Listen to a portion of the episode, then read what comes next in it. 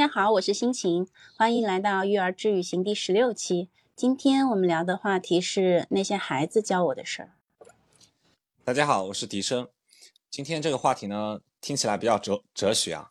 嗯，当我们看到《小王子》这部儿童小说，从一九四二年创作起，至今依然风靡全世界。我们可以看到，它会有各种各样的图书再版，也有不同的电影等艺术形式的重新演绎。我每次重读，我都会依然感动。为了小王子，也会为里面的狐狸以及玫瑰。基于此啊，我有一个自己的认知，我觉得大人可能也只是长大的孩子。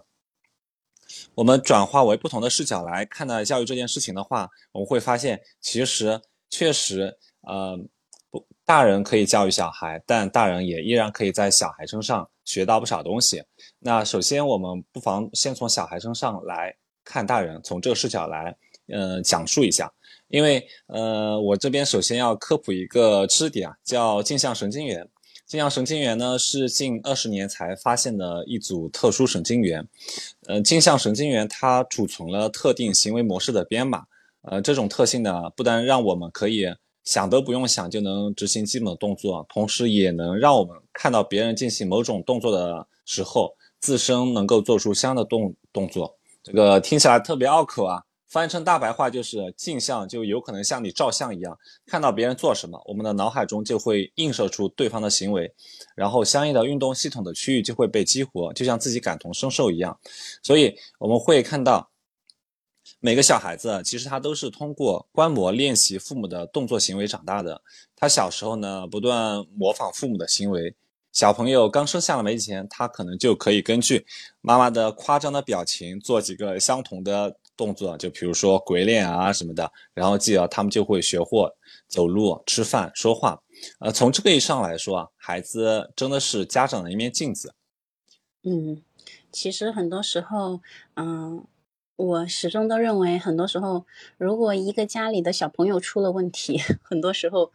可以从家家长身上，或者是周围的环境里面去找一找，找一找问题。这个也是呃基于这个镜像神经元的这种说法吧，也是有一定的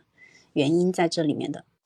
其实小朋友的很多的问题呢，它是有一部分是确实是来自于遗传和生理限制的。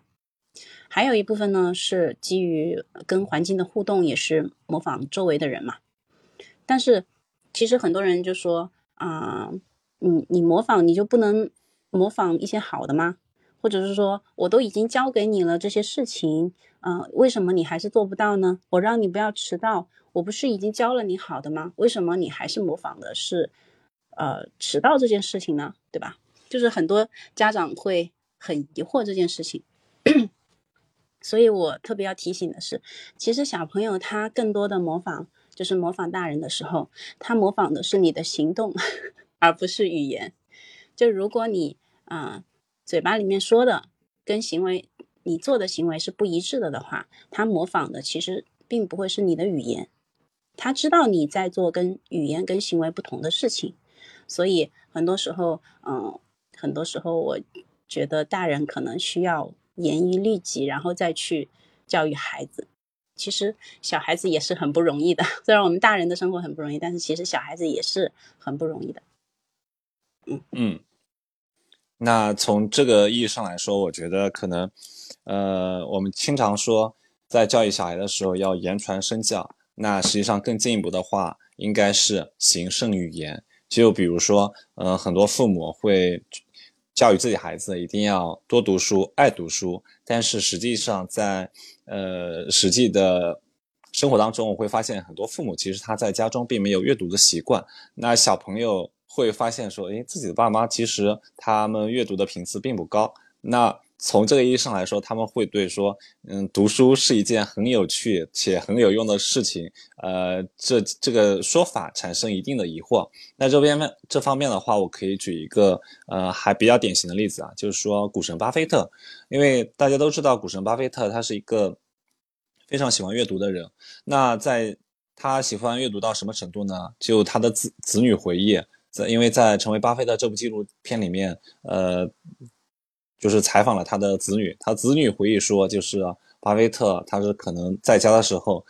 呃，最多时间都是用来阅读，即便他在吃饭的时候，他的手里依然拿着书。也就是说，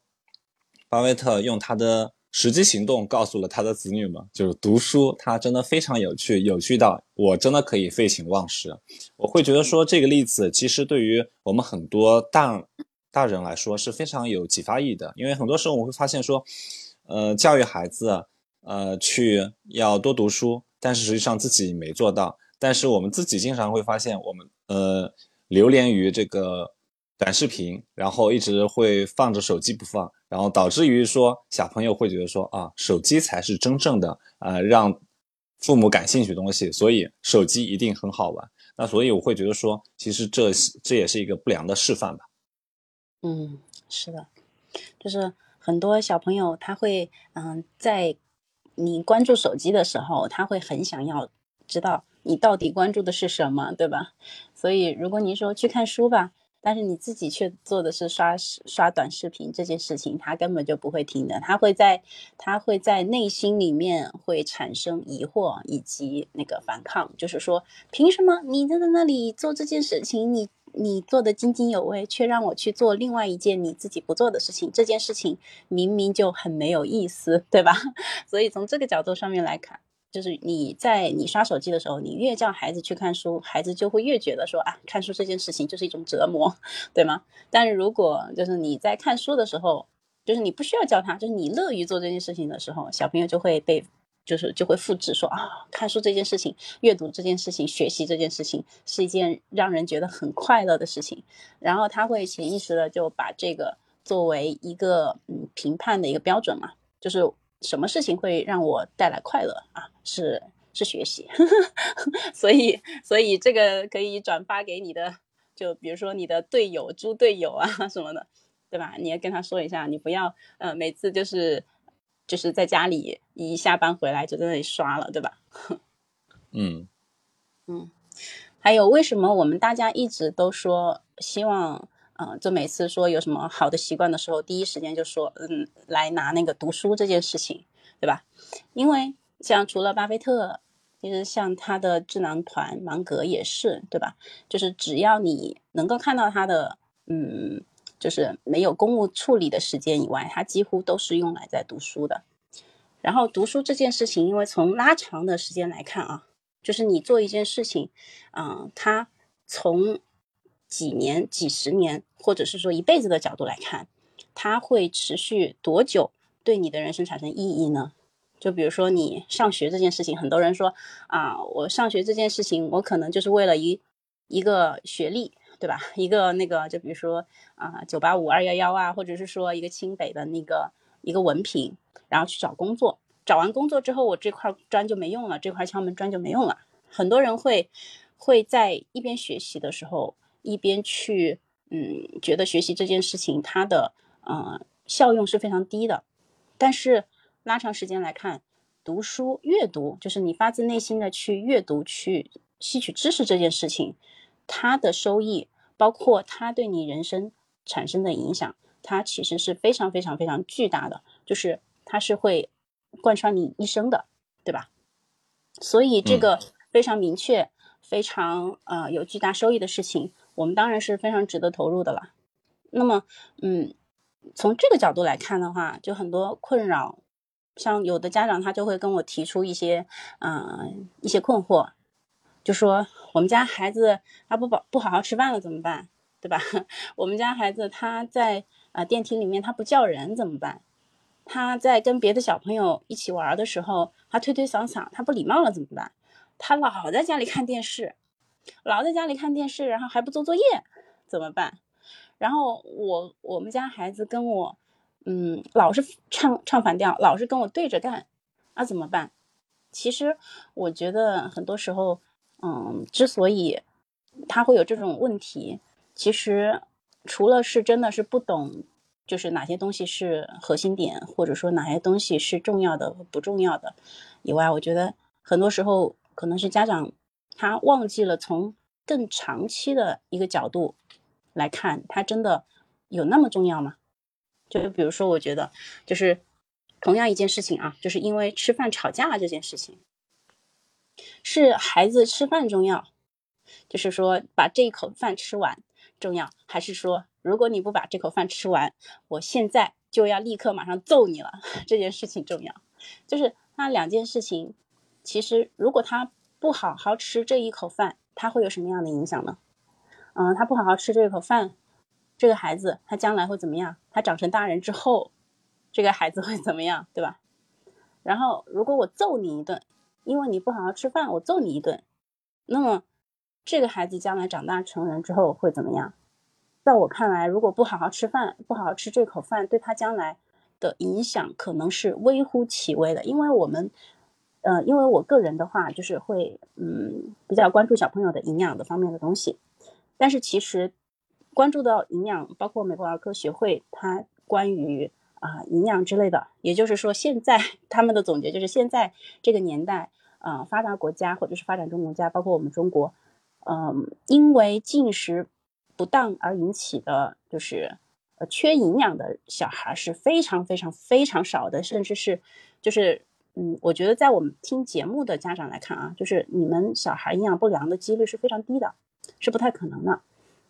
相反，营养过剩才是可能你真正需要关心的问题。所以不好好吃饭，这个在我看来，它不是一个最大的问题。最大的问题反而是他，嗯，因为你不吃饭，他被你打一顿 这件事情，就造成你们的亲子关系的紧张。这件事情在长期来看，它它才是一件真正重要的事情。很多时候就是，嗯，其实我觉得为什么会家长会很忧虑不好好吃饭这件事情，有的时候，呃，可能也跟周围的人的影响。包括尤其是广告啊，说小孩不吃饭怎么样怎么样是缺锌，小孩不吃饭哎缺钙，我们家小孩怎么会矮别人一大截呢？然后之类之类的一些呃广告 被裹挟了之后，会特别特别特别的焦虑。啊，其实很多时候就是你卖瓜的人他怎么会说瓜不甜呢？对吧？你如果从这种角度去考虑一下这个问题的话，其实你可以去放下一些焦虑，就你要知道。就是从医生的角度去了解这个问题，你要知道你们家孩子营养不良的几率是很小的，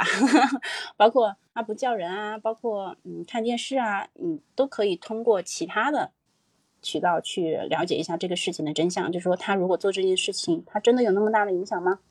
他真的是如果不上美术课以后审美就堪忧了吗？对吧？嗯嗯，就是你放过孩子吧，你放过你自己吧。嗯。那我刚刚听下来的话，我会觉得，呃，这个角度还是非常好的，因为实际上，呃，我们从大脑那个孩子大脑的发育角度来看的话，实际上很多小朋友他小时候这个理智脑部分发育的确实会滞后一点。那其实当他们长大以后，理智脑发育健全，那实际上就比如说，呃，是否按是否能够按时吃饭这些问题，我觉得到那时候已经不是一个问题，因为当你长大以后，你要学习要工作。你不得不去补充自己的能量，因为假如你不去补充能量，你发现说确实我没办法去正常的进行学习与工作。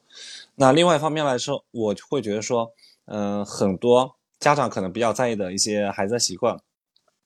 可能真的像是一种脚气的习惯吧，它真的不是那么重要。就比如说，你刚刚也提到的，就是，呃，没有按时吃饭或者吃饭吃不好，对吧？每次去，呃，吃饭可能吃一半，然后紧接着就要去玩，呃，这个问题虽然说你放在小时候的话，可能会好像影响比较大，呃，但是真的你放到一个比较长的时间节点去看的话，似乎也没有那么重要。在我看来，真正重要的可能就是说，呃，能否培养孩子，呃，影响他大半生的一些习惯，就比如说，嗯。呃，学习习惯就是，而学习习惯当中，我觉得最重要的就是是否呃把阅读、把学习当成一种兴趣的习惯。另一方面呢，就是说呃保持健康的习惯。而保持健康的习惯，在我看的话，就是说能否引导孩子从小呃去呃注意健身，然后保持规律的这种呃健身习惯。因为实际上我会发现很多人他小时候其实嗯因为有学校体育课。然后包括有呃家长监督，然后他们其实的整体的运动是挺好的，但当他们长大以后，可能他们就把这个习惯给忘掉了，呃，所以就导致于说，反而呃那时候他们长大后，其实依然是饭是吃的挺好的，然后也有良好的作息习惯，但是没有养成良好的运动习惯。所以在我看来的话，其实有些习惯才是真正影响孩子发育的一生的好习惯。所以我是非常赞同你刚刚的这种说法的。那我们刚刚讨论了这么多，其实呃是从小孩身上看大人。那我现在我们不妨换一个视角，从大人身上看小孩。这方面的话，欣欣你是怎么想的呢？嗯，我觉得每个大人都是曾经的孩子，只不过有的时候很多家长会忘记。其实很多家长他会有一些错误的观点，就会说觉得说，嗯，现在嗯小孩儿呃做这些事情他不会记得的啊，包括我不是包括嗯。就是一些我如果现在对他不好，他以后长大会理解的，对吧？他会有这种想法，这种想法怎么说呢？嗯，是有一部分是呃不那么不那么怎么说呢？不那么严谨的。嗯，其实测量儿童不同类型记忆的研究，它是显示，就是有些记忆它会记忆系统它会随着年纪增长，但是有的部分是不是的？它有的部分在小的时候它就已经发展的发育的很好了。嗯，像内隐记忆的部分，内隐记忆，比如说你小时候骑自行车，对吧？啊，你学会了骑自行车之后，你就忘不掉了。你再拿着自行车，你上去你就骑了，不需要重新的过脑子，不需要用脑子去学习的这些东西。然后这一部分大脑的记忆在很小的时候，它就已经发发展好了。就是它虽然没有办法用语言表达，但是它其实是它其实是已经被记住了。然后这一个部分的，如果你现在所做的事情，在小的时候就是，嗯，已经入侵到了这一块的话，那么，嗯，他长大之后也不会忘记的，啊，但是情节记忆，包括你的小的时候发生的故事的记忆和一些你的记忆力的能力，就比如说你能够同时记住几件事情，这些的能力，它是因为大脑发展的问题，它会到后面才会有变化的，但是，嗯，前面的就是你的内隐记忆的部分。还有你的因果记忆的部分，嗯，就是说，嗯，这个也不算因果记忆吧，就是说你的，就是，呃，原因归因的这个部分，就比如说你因为发生了这件事情，然后妈妈就会因为我不听话了，我不吃饭了，我妈妈就会打我，所以吃饭对我来说是一件很困难、很很难过的事情，是一件不快乐的经历，所以我不喜欢吃饭。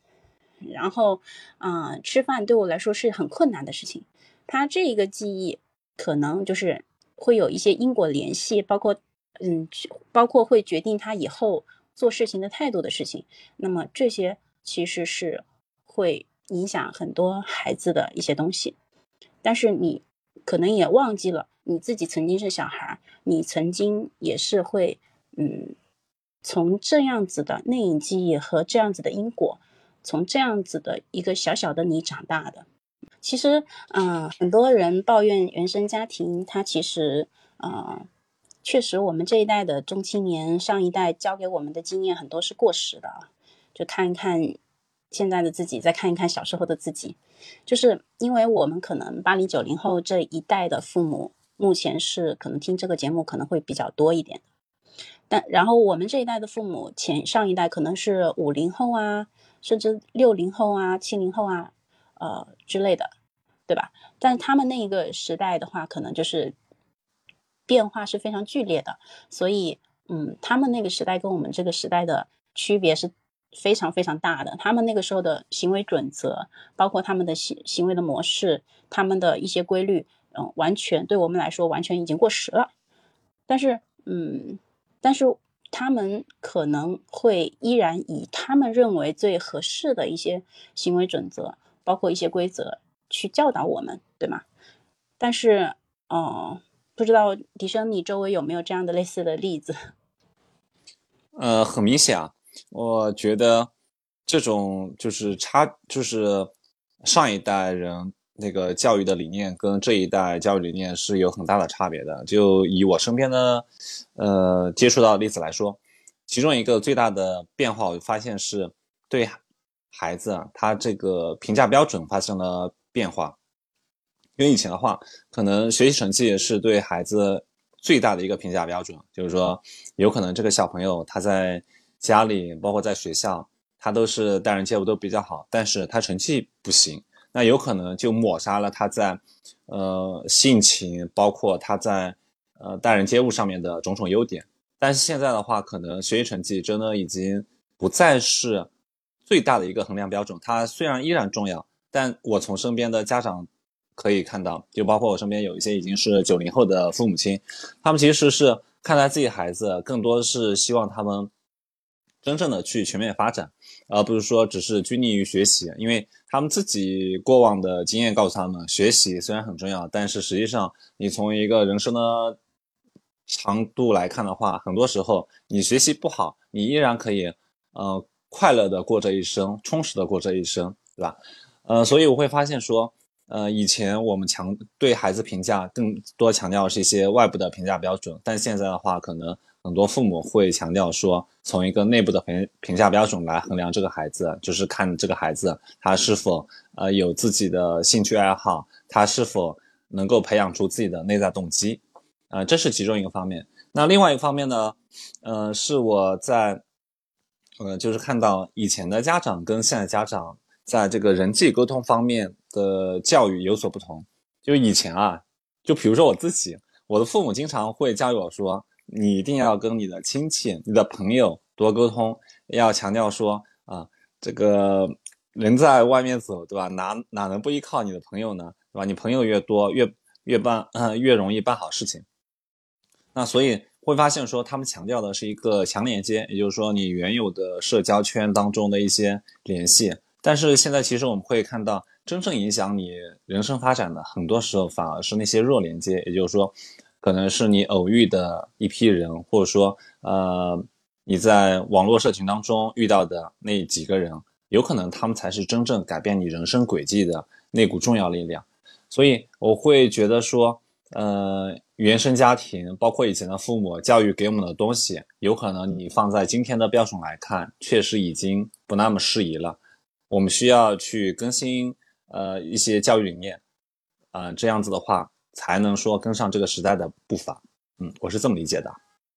嗯，真的希望每个孩子的家长都知道，这个时代是变化的，对吧？人类之所以有进步，是因为上一代不听下一代的话，就是下一代不听上一代的话，对吧？我们这个时代，它跟以后的时代一样，也会产生很剧烈的变化，尤其是现在这个世界，就是其实如果，嗯。就是倒退到十四世纪、十五世纪，他那个时候可能就是，如果战战争不那么频发的话，他知道他自己是一个农民，那么他下一代往往往往通常也是一个农民，对吧？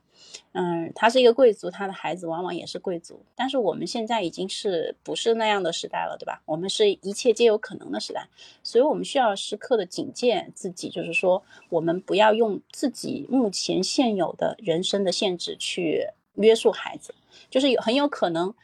有没有一种可能，就是你教给孩子的这些道理是错的，对吧？就是你需要需要你时刻的警醒自己，就是说你需要提醒你的孩子，包括提醒你自己。我自己曾经也是一个孩子，我知道，嗯，我的爸爸妈妈曾经教过我的一些知识，它是不对的。所以有没有可能我教给我孩子的知识也是不对的？所以给孩子的未来可能性，他留一条缝，你可以告诉孩子，就说啊，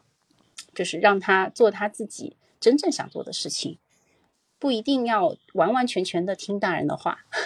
对吧？嗯，我你刚刚说的那个还让我挺有启发的，就是我想到了一句话，叫做“昨天的结论即是今天的迷思”，也就是可能之前盖棺定论的一些所谓的知识啊，一些结论，你放到今天来看，他们都是充满争议的。呃，而且就像你刚刚说的，就是要给孩子未来的可能性留一条缝，在这方面的话，我觉得。我们其实可以举些人物啊，他们小时候的例子来作为一个呃反，就是反面的例证啊。就是很多人都觉得说，呃，所谓的名人、所谓的伟人，他们可能都是从小到大都是非常优秀的。那实际上，我们 翻开那些人物传记，会发现其实并不是如此。就比如说，呃，乔布斯，他从小在校成绩都是只是一般，但是呢。他从小因为受父亲的影响，从小都比较喜欢爱装配，去修理机器。那后来我们也知道了，他和朋友一起创办了苹果公司。那再比如说达尔文，达尔文其实他父亲呢是希望自己的孩子可以学医，然后呢，可惜这个儿子始终对医学不感兴趣，然后他又送自己孩嗯，又送达尔文去神学院，希望他以后至少能够做个牧师，因为医生跟牧师在当时那个年代来说，其实是相对来说呃比较好的职职业，他社会地位也比较好。但是达尔文他似乎始终对动植物标本更感兴趣，所以我们会发现，那个他达尔文他在九岁的时候，其实他就跟自己的父亲说，他说世界上肯定还有很多没有被人人们发现的奥秘，他将来要去周游世界进行实地考察。所以呢，达尔文一直在积极准备。经过五年的环球旅行，他在动植物观察跟地质方面都有了大量的呃资料。回国之后呢，他又做了近二十年实验，在一八五九年时候，终于出版了震动全世界的物种起源一书。所以我们会看到说，呃，当然这些例子啊，首先我我得说啊，这些例子只是统计意义上的一些个案，其实是并没有普遍性的。但是我相信啊，这些人，就比如说乔布斯。比如说达尔文，即便说他们以后并没有成功创办苹果公司，或者说没有成功写出《物种起源》一书，他们依然可以无悔的走完他们这一生，因为他们一始终是从自己的内在动机出发，去追追寻自己的梦想。我相信，呃，这个事情对于很多家长来说，其实是有点反常识的，因为似乎我们家长总是想着给孩子铺好路，让他们沿着一条我们假想中的。可能这种曲折比较少，然后呃比较平坦的路途去走完他们一生，但实际上这条路他们走的是否开心呢？这又是另外一个角度了。所以呃，我反正是我觉得，就像你刚刚说的，要让孩子们做他真正想做的事情吧。嗯，相信很多家长跟啊像我一样啊。为人父母之后呢，他才深刻的理解为什么当初父母是会那样对待自己。像我的父母也可能像笛声刚刚说的，他希望跟我铺好路，然后让我的路走得平平坦坦、顺顺利利的。他希望如此，但是其实这个路线我喜欢吗？这条路线在爸爸妈妈看来它是平平坦坦的，在我眼里它是的吗？它可能会让我觉得充满了痛苦。嗯，他可能会让我觉得人生没有，嗯，没有意义。就是真正了解你自己的，只有你自己，对吧？你才是你自己的专家。嗯，可能当时其实我在呃，就是在曾经的时候，我也不太理解为什么他们会这样，呃，喜欢控制我们，或者是说喜欢，嗯，帮我们安排。但是真正我为人父母之后，啊，我真的是理解了，就是 父母之爱子，对吧？就是他是希望，嗯，为孩子什么东西都准备好，然后什么所有竭尽所能的去去做好这些事情。但是有的时候他的这个计划可能不是那么深远，嗯。然后我也理解了，我们之所以小的时候曾经受过这些伤害，或者是说曾经不理解父亲母亲的这些行为，啊，也是因为。我们自己现在为人父母之后，知道就是我们父我们自己也只是人而已，我们不是神，我们没有办法就是做的那么完美，对吧？所以现在我们已经长大了，我们大人不是孩子了，对吧？我们其实已经可以去治愈和保护曾经是孩子的自己了。很多人说原生家庭，其实你现在就是你自己的原生家庭了，对吗？其实你可以避免你曾经呃不希望的悲剧发生的悲剧。避免它发生在你自己的孩子身上，也可以。其实你也可以把曾经受过伤害的你自己，嗯，救赎回来，这都是可以的。嗯嗯，呃，今天我们聊了这么多，然后我觉得这个话题确实是给了我很多启发。因为呃，以前的话，我一直是一种以一种教育者的身份去看待。教育孩子这件事情，因为呃，我跟心情都是教育行业的从业者嘛，我以我以前是啊，呃，就是可能以前的视角更多是自上而下的，但今天这个话题其实是，呃，让我从自下而上的角度重新看待了这个教育这个话题啊。我不知道心情，呃，你基于此有怎样的这种总结呢？因为我觉得，可能你在多重身份上面，呃，就是重新看待了教育这个事情，因为你是一个妈妈，然后你也是教育行业的从业者。其实教育行业的从业者，啊，我想说，不管是妈妈还是老师，包括还是一些机构的，嗯，就是创始人或者是说运营的人，其实大家百分之九十九的人，大家都是普通人的嘛，对吧？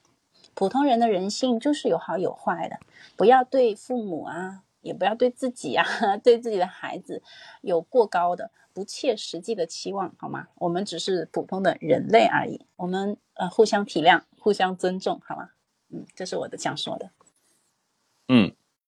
这里呢，我需要再次宣传一下我们的那个 节目的 slogan，叫“科学带娃，育儿育己”。那实际上跟今天这个主题也是比较契合的，因为我们在孩子身上其实能够发现很多我们自己呃曾经成长的那个印记。也能在他们身上看到自己将来就是曾经我们希望自己成为的那个样子，呃，就像欣欣刚刚说的，我们对自己能够放松一点，然后对孩子也可以不要那么严厉，因为实际上，呃，就像那句老话所讲的“己所不欲，勿施于人”嘛。那很多时候我们对孩子的期待也其实是超出了呃一定的合适的区间。